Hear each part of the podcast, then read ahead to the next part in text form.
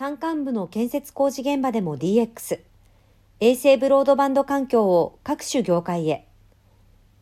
一般的に山間部の建設現場では、光ファイバー敷設に大規模工事が必要となります。通信環境整備が困難です。連絡手段としての携帯電話利用、図面の電子化、現場監視用の映像伝送ができない、建設現場の DX が進められないことが課題となっています。KDDI は6日、au エリア構築ソリューション、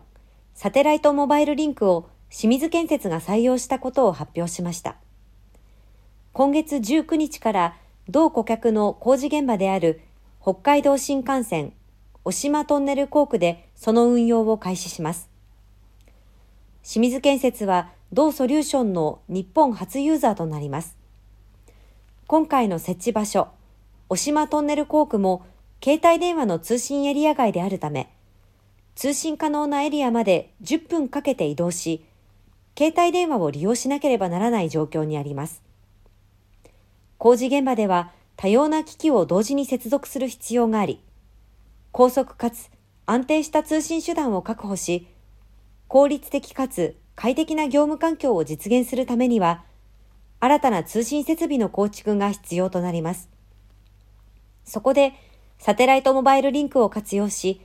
渡島トンネル航空を au 通信エリアにします。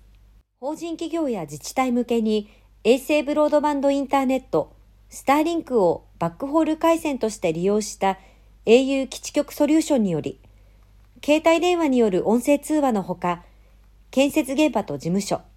本支店間の進捗管理におけるタブレット端末を利用した大容量データをより円滑に安定した転送が可能となり、情報伝達の効率性、即時性が向上します。建設現場 DX が進むことにより、作業の効率化から働き方改革の推進にもつながり、